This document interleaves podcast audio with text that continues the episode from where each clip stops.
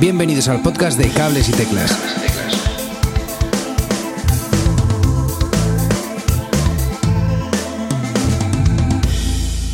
Muy buenas a todos y bienvenidos a un nuevo episodio de Cables y Teclas, ya sabéis, vuestro podcast semanal sobre música y tecnología. En el episodio de hoy hablamos con Álvaro Escribano. ¿Qué tal, amigo? ¿Cómo estás? Muy buenas, Edu. Muy bien. ¿Y tú? Pues aquí andamos, aquí andamos. Qué ganas tenía de volver a hablar contigo, macho. Y es que, tío. Y es que, bueno, Álvaro, para los fieles, eh, ya sabéis que pasó por nuestro podcast. Álvaro, por si no le conocéis, es un músico, productor en La Churona Studio, eh, locutor también. Eh, y nada, lo primero, ¿cómo estás? ¿Estás a gusto? Todo guay, tío. Todo fetén. Bueno, me alegro mucho. Eh, con motivo de su nuevo proyecto en solitario llamado Escribano y el lanzamiento del primer sencillo, una de cal y otra de arena, queríamos hablar con él de nuevo. Eh, Álvaro lo hemos visto ya en proyectos eh, muy diferentes como Odeon, Swampy, Crazy Station de Customs. Y es que, eh, Álvaro, tío, mola mucho este primer tema y quería preguntarte, así para empezar, ¿por qué has tardado tanto en sacar un proyecto en solitario? bueno, lo primero, muchas gracias. Y mm, pues no sé, la verdad. eh, bueno, sí sé, qué cojones, no voy a saber. Eh, la, la verdad es que por la, por la música que yo he escuchado o que escuché creciendo, aunque sigo escuchando la misma música, la verdad, eh, siempre he tenido un concepto muy de grupo, de, de- de juntarte con, con tres, cuatro personas y crear, aunque uno lleve una carga más grande que otro, lo que sea, pero crear como unidad. Entonces, es verdad que yo tenía canciones y que han ido saliendo canciones y que tenía esa inquietud de hacerlo, pero, mm, pero me costaba mucho pensarlo, me costaba mucho decir, dar el paso. Y la verdad es que eh, Miguel de Leguayer, Miguel Marcos, fue la persona que me convenció, me tuvo que convencer en, yo qué sé, en 12 etapas, en plan de rollo de hazlo, hazlo, hazlo, hazlo, y yo que no, que no, que no, que no, que voy a montar un grupo, que te dejes de montar grupos, que hazlo, que... Y, y fue como, bueno, bueno, ok, y tal. Y tiene una pequeña trampa, que es que dije, vale, ok, me lo, me lo cargo, pongo mi nombre, que sea una cosa en, en solitario, digamos, cara a verlo, pero tiene que funcionar más o menos como un grupo.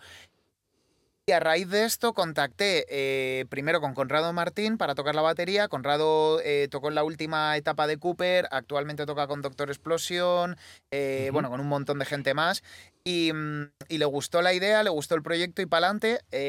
cinco minutos después de hablar con Conrado, cuando dije, bueno, batería hay, que ya lo más difícil está hecho, eh, llamé, a, llamé a Payom, a mi, mi colega en mil movidas y, por ejemplo, últimamente en Swampik tocando el bajo, porque él tiene un trasfondo bastante parecido al mío. Eh, él eh, creció con el punk rock, le sigue encantando el punk rock, pero eh, tiene una tiene una apertura de miras que flipas en lo musical. Entonces le dije, mira, esto no te creas que vamos aquí a inventar la rueda, pero sí me gustaría pensar en ello como algo más, no solo punk rock, darle un aire, pues a veces más power pop, a veces más rockero, a veces ver simplemente por dónde vamos, y le, y le gustó un montón la idea y dije, pues mira.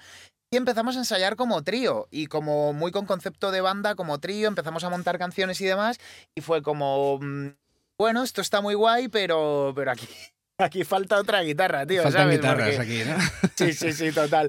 Y, mm, y pensé en, en- en una persona con la que me llevo muy bien desde hace muchos años, con la que nunca había tenido ningún proyecto, que era algo que me apetecía bastante, la verdad, el, el- el- el- el- el ver cómo funcionábamos.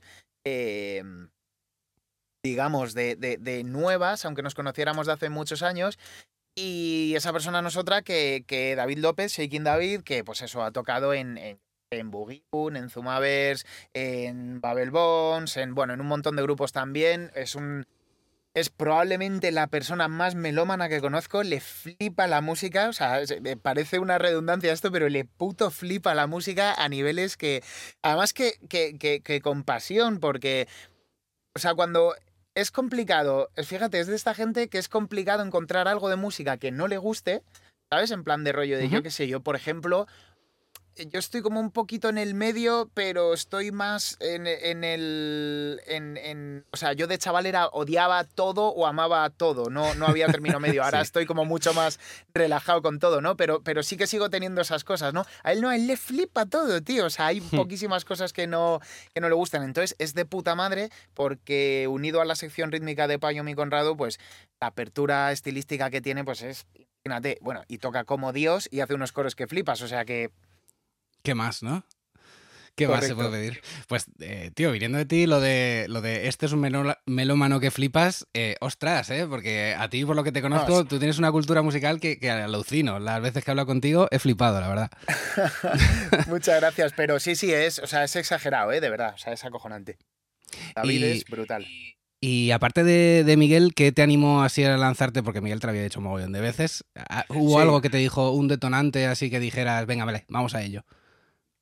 Pues tío, yo creo que fue em, eh, a raíz del confinamiento, de, ver cómo todo se estancaba. Eh, yo llevaba desde que, desde que empezamos Swampig, sobre todo con. Eh, claro, yo empecé Swampig con Diego, con Diego Serrano, y empecé Crazy Stacy aunque empezó como otra cosa, como, como grabar cuatro temas y tal para ver un sonido viejuno, cuando se planteó Crazy Stacy como banda, también empecé con Diego. Entonces, claro, nos metimos en una dinámica de algo que a él y a mí nos flipa, que es tocar a saco, tocar todo lo que se pueda, dentro de cosas que no sean un suicidio, evidentemente. Y, mm, y yo creo que ese factor, cuando, la, cuando después del confinamiento, que, que prácticamente ha sido imposible tocar hasta hace dos días, cosas muy específicas, yo qué sé, o sea, a lo mejor desde que nos encerraron, digo, uno, dos, tres, cuatro, cinco, yo he dado cinco bolos en, desde, desde, desde octubre de 2020 que dimos el primero hasta ahora. En 2019, pues creo que di 55, para que te, para que te hagas la, la idea. Entonces, eh, eh, un poco en parte por frenar, por parar, dije, me apetece construir algo desde el estudio, con calma, eh, planificarlo de otra forma, planificarlo más cara a, primero la grabación, a, crecerlo desde ahí y ver qué pasa. Tenía también mucho la excusa de, hacerlo como, como, digamos, desde el proyecto en solitario, porque, insisto, aunque funcione como banda a nivel, a nivel creativo una vez que yo llevo los temas, eh, a nivel local de ensayo, no tienes el el, compromiso de grupo o el, o el o las metas de un grupo, ¿no? Que, al final son distintas. Entonces, bueno, eh, fue la insistencia de Miguel mezclado con, con, con el posconfinamiento de, de rollo de parar cinco minutos y decir, bueno, ¿y ahora qué hago musicalmente con mi vida? Qué guay, qué guay. Por cierto, estaba pensando que, bueno, Diego Serrano, para el que no lo conozca, es un guitarrista, bueno, la verdad es que es multiinstrumentista, porque yo a Diego le he visto tocar, le he visto tocar de todo. Eh, es, bueno, como guitarrista es cojonudo, eh, es bastante amigo nuestro y, la verdad es que estaba pensando que, me extraña que Diego no haya pasado todavía por el podcast, porque tiene mil proyectos eh, donde, donde tocar y, seguro que, bueno, ya se lo comentaremos, ya se lo comentaremos a ver si Bueno, ¿qué coño? Diego, espabila, tío, cables espabila. y copón. Espabila, hombre. Eh, así que la pandemia ha tenido un poquito que ver, ¿no? El parón de, esto. Eh, bueno, luego creo que habéis conseguido, en definitiva, hablando un poquillo ya del sonido, un sonido muy puro de, rock and roll así muy clásico, ¿no? Eh, conozco poca gente con tanto gusto por el rock and roll como, tú, Álvaro, y, que lo haga tan bien. porque, ¿cuándo, empezaste, ¿cuándo empezaste a tocar? Pues tío, eh, yo creo que empecé más o menos eh, 16 años. Yo recuerdo que, mm, empecé como a, tocar, digamos, en el en, en la primaria. Eh, teníamos, pues eso, la típica asignatura de música y una guitarra española. Pero vamos, estuve un año, no me moló nada, a lo mejor tendría 8 o 9 años, se me olvidó absolutamente todo de repente con 13, 14 años fue como... esto de la guitarra, de repente, qué guay, ¿no? Cómo mola esto. Y, empecé un poco a tocar en la guitarra que tenía, empecé a, mm, preguntarle a gente, pues eh, recuerdo que mm, Ricky, el cantante de Nominis, un grupo que había a, principios de los 2000 que hacían americana, no sé si estará el disco en Spotify, si está, escuchadlo, que está guay, ahí rollo pelo, esa onda. Estaba muy guay. Eh, me, enseñó, me enseñó a poner quintas un día y fue como en plan de, bueno, pues ya está, ya, puedo tocar todas las canciones de los Ramones. Cojonudo. Y, mm, y nada, y, a raíz de ahí, pues, eso, 14, 15 años más o menos. Y como a lo, al año aproximadamente, con 16, con, con Sergio, con Colme y con Sergio Colme, vamos, eh, una persona, vaya, y con Joan, que fue con quien montamos Odeon en 2014, pues montamos nuestro primer grupo, que es lo que acabaría convirtiéndose en. Eso fue con 16 años, pues hace... No, que perdona, con 15, hace 20 años ahora, o sea que con 15 años. Y de ahí hasta aquí.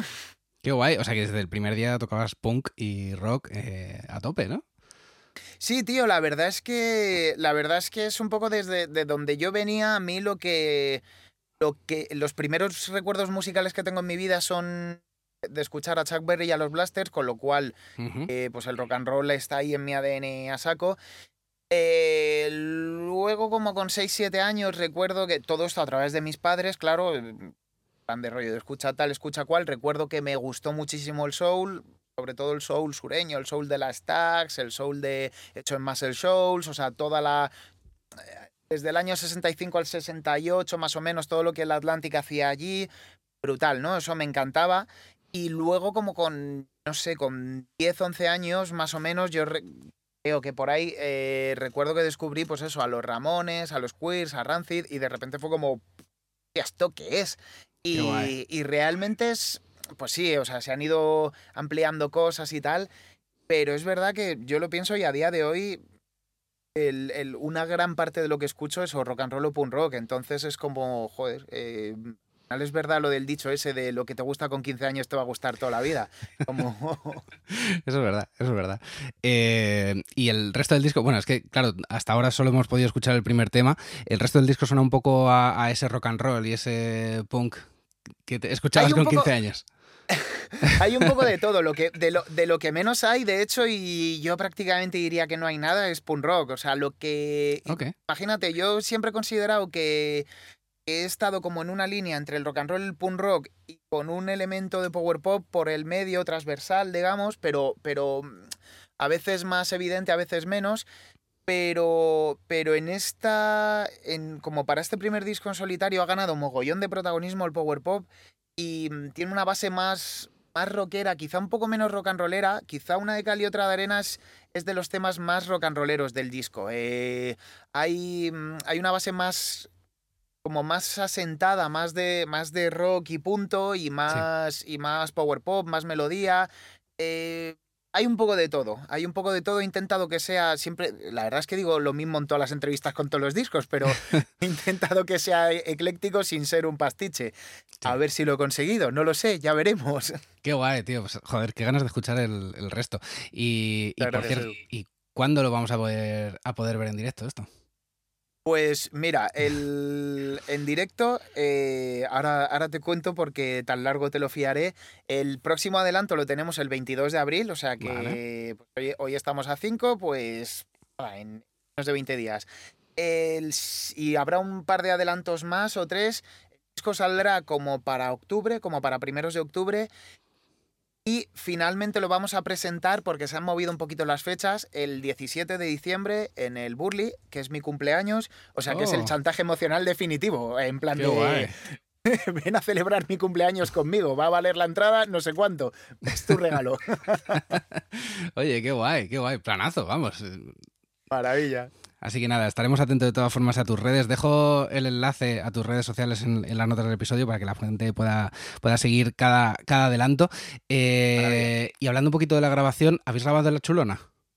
Sí, hemos grabado todo en La Chulona. Eh, yo la verdad que en un, en un primer momento me planteé grabar baterías en otro lado. A mí, por ejemplo, me encantaría grabar en Musigrama, es uno de esos estudios que tengo desde, desde que fui, pues mira, eh, la primera vez que fui, no he trabajado allí nunca, pero, pero David Pardo, el Crazy Stacy, o de Durango 14, mi David, él hizo las prácticas de sonido allí. Entonces le dije, oye, ¿te importa? ¿Puedes hablar con Pablo? Pablo, el guitarrista accidente, es el técnico de allí. Le dije, oye, ¿te importa que, que, o sea, puedes hablar con él para ver si puedo ir un día a visitarlo y tal? Y dijeron que sí, un día que no tenía mucho curro, me acerqué. Y, tío, es, brutal. Es que los estudios, los estudios que llevan tiempo, los estudios que están construidos a la antigua, tienen, tienen una cosa ahí que, se que, se vamos, bueno, sí, y una, y una mesa NIP de 34 canales, lo mismo también tiene algo que ver, pero, y me lo planteé, me lo planteé hacer las baterías allí por el rollo de, de grabar con esa mesa en, en, la sala que tienen específica para baterías, que es brutal, pero luego, por otra parte, dije, en primer lugar, no tenía muchas ganas y... Mm, vale, esto, esto, es un podcast y eso no se va a ver, pero... Pues eh, no tenía muchas ganas, quiere decir que no tenía mucha, no tenía mucha plata para hacerlo. Mucha viruta, sí. sí, sí. Y, mm, y aparte, por, otra parte, había un par de cosas que, que quería probar yo a nivel grabación de baterías. Que digo, hombre, mola más probarlas con un con mi proyecto yeah. que no con un cliente para pues no, pues para ver si molan, si no molan y para el futuro. Y de hecho molaron bastante las cosas. O sea que, vamos, de hecho con las baterías estoy súper contento con cómo quedaron. También no es la flecha, es el indio. Eh, Conrado lo mismo toca un poquito el chaval. Sí, pero... sí, sí. Pero nada, muy guay. La verdad que sí, que me lo planteé, eso, sobre todo las baterías. Pero luego, cara, cara como fue yendo la cosa, dije, tío, eh, a la mierda, lo hacemos en la chulona. Eh, grabamos con toda la calma del mundo, lo grabamos en dos, en dos etapas, de hecho. Y, y la verdad es que lo único que no se ha grabado aquí han sido eh, las trompetas y los fliscornos de Pachi Urchegui y los todos los teclados de, de, Sergio Valdeita, que lo ha hecho en su. que ellos eh, lo han hecho respectivamente en sus estudios. Uh -huh. eh, ellos tienen pues en servicio de grabación online y demás, y pues espacios habilitados para ello. Y fue como, pues mira. Pero sí, el guay. resto en la chulona. Y la verdad que muy contento. Qué guay. Joder, qué ganas de verdad de escuchar, de escuchar el resto. Eh, ¿Y quién ha hecho de productor? ¿O tú has hecho de productor en el disco? He hecho yo de productor. Sí. lo, iba, lo iba, de hecho, lo iba a producir Miguel, Miguel Marcos de Leo ayer, pero al final, por incompatibilidades de agenda, él está teniendo un año muy, muy, muy loco con, con Le Boyer, con la escuela de escritores, con. Eh, no sé si algo más tenía de enseñanza, luego está haciendo música para podcast, o sea, está hasta arriba. Sí. No pudo ser, la verdad, pero mm, él le dio un primer empujón al, al, disco, me, me, dio un par de claves respecto a un tema de letras, a un tema de, mm, de, oye, ¿por qué no sustituyes esto por esto? A nivel, a nivel yo creo que algo musical hizo también, me propuso un arreglo que, que ha quedado y demás. O sea que fue como, igual que su insistencia para, para que lo hiciera, tuvo insistencia a nivel, a nivel producción de decir de, pum, esto te lo dejo aquí. Y sí que sí que tuve muy en cuenta esos como esos consejos que me dio cara a la grabación del disco en plan de rollo, bueno, ¿qué haría Miguel aquí? ¿O qué creo que haría Miguel aquí? Okay. Pero al final sí, al final lo produje yo. Muy en la onda de lo que te decía de banda, eh, digamos, digamos que, que, que sería una como una producción con una pequeña parte de coproducción de ellos, porque sí que era de Conrado, de David y de, y de Payon, porque sí que era como en plan de cada vez que mandaba una mezcla, oye, chavales, ¿esto qué os parece? Pues tal, uh -huh. pues, oye, eh, tráeme esto, tal, no sé qué.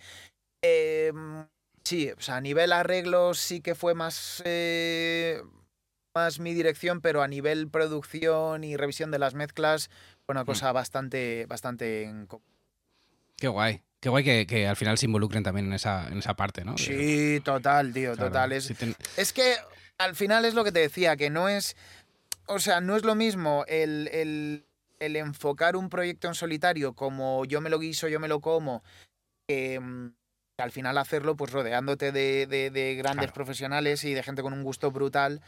Y que al final es como, bueno, con toda esta polémica que ha habido, ¿no? De eh, pues yo que sé, con lo de Rosalía, por ejemplo, de es que joder, es que los temas tienen nueve compositores, eso en plan de, pero ¿cuánta gente te crees que se involucra en un tema de verdad? Lo que pasa claro. que antes no se les, no se les, eh, no se les acreditaba, pero vamos, eh, temas clásicos tienen dos o tres compositores, uno o dos arreglistas, el productor, el ayudante de producción, o sea, que es como en plan de, es que hay nueve personas, claro que hay nueve personas, claro, evidentemente. Claro. Y si tienes gente que, que, sepa tanto de música, ¿cómo no les vas a invitar a que, a que den su granito de arena, a que eso suene mejor? Es que es, que es, es obvio. Es obvio.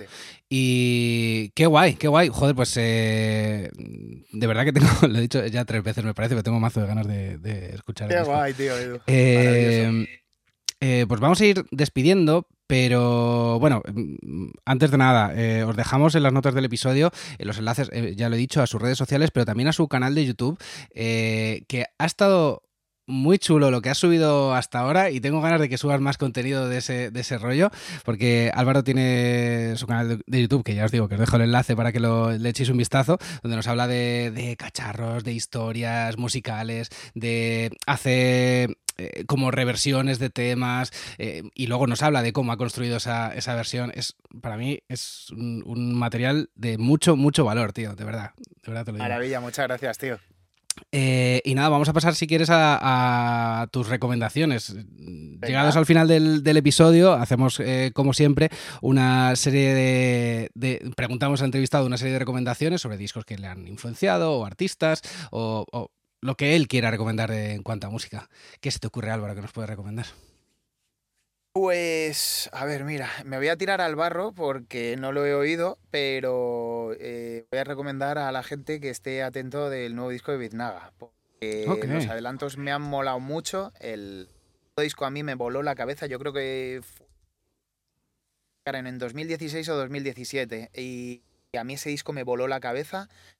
El, el, que sacaron en 2020 no me gustó tanto y de hecho tuve el típico rollo de decir, joder, ha ido ahí la musa esta gente.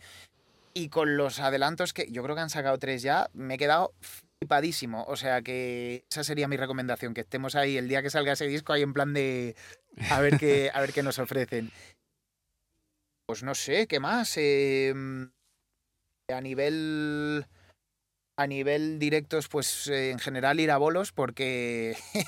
sí, por favor. A ver, la verdad es que yo con esto tengo una teoría. No sé si será verdad o será una tontería lo que estoy diciendo. Pero a mí me da la sensación de que hay una parte mala en, en 2022 o en el 2019 para, para el caso en la música.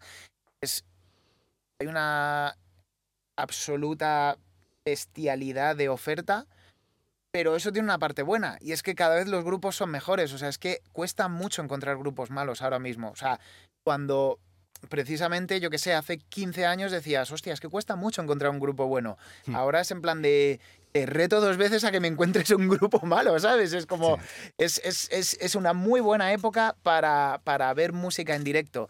Eh, y creo que si, que si lo apoyamos y que si vamos sobre todo a sitios pequeños, al final eh, eso dará mucha, dará mucha cancha para los sitios pequeños y en segundo lugar a que los grupos continúen haciéndolo. O sea que eso, ver música en directo, maldita sea. Pues sí, pues sí, viva, viva los, los conciertos en directo, viva los festivales también, viva las salas pequeñas. Eh, digo los festivales porque en esos festivales, aparte de los cabezas de cartel, hay muchos grupos eh, que, se, que, se, dan a conocer en esos, en esos sitios y, y siempre es bueno. Y añadiendo un poquillo a esto, eh, te puede molar o no la banda que estás viendo en directo, pero siempre tienen algo nuevo que enseñarte o algo que te pueda hacer aprender o algo que te pueda, no sé, regalar un momento, momento importante, ¿no? Yo creo. Totalmente, tío. Bueno, eh, vamos a seguir con las recomendaciones y, últimamente estamos preguntando por tema de podcast. ¿Tú escuchas podcast? Sí, eh, me gustan mucho me gusta mucho cables y teclas. Gracias, gracias. Y me gusta mucho el podcast de Rockzone. Eh, si te mola la música rock en general, eh, pues hombre, hay, hay mucha chicha, tienen invitados buenísimos. Eh, luego JF León está haciendo cosas muy guapas también en, yo creo que en Twitch, pero luego lo cuelga, bueno, cómo funcionará toda la peña. Pero, pero eso, en cuestión de música, yo diría esos tres, el vuestro, el de Rockzone está guapísimo. Lo que hace JF León mola mucho también. Qué guay, qué guay, joder, pues apuntadísimos. Fíjate que, que no, no, mucha gente nos recomienda podcast de música. Es que, que es curioso, pero, pero, es verdad que hay un montón. Y, bueno, pues ahí están, ahí dejamos en, la, los enlaces en las notas del episodio. Vamos a ir despidiendo, Álvaro, y ya me da, ya me da pena. Eh, pero antes, eh, recordarles a los oyentes, estaros atentos a sus redes sociales porque irá, irá colgando allí los nuevos lanzamientos y la fecha, 17 de diciembre, en la sala Burlitzer de Madrid, eh, que también tendremos mogollón de ganas de, ir para allá y encima sabiendo que es el cumpleaños de Álvaro. Eh, va a caer un cumpleaños feliz, eso lo sabes, ¿no? Bueno, va a ser fetén, vaya. Pues, pues, nada, ahí estaremos, ahí estaremos para, cantarte a ti el cumpleaños feliz. Que, muchas, gracias, tío, por pasarte por aquí. A ti, a ti siempre. Bueno, y nada, gracias a los oyentes por haber escuchado hasta aquí. Nos oímos la próxima semana. Muchas gracias y hasta otra. Adiós. Hasta aquí el programa de hoy. Si te has quedado con ganas de más, suscríbete en las plataformas de podcast habituales. Y puedes seguirme en Twitter en arroba cables y teclas.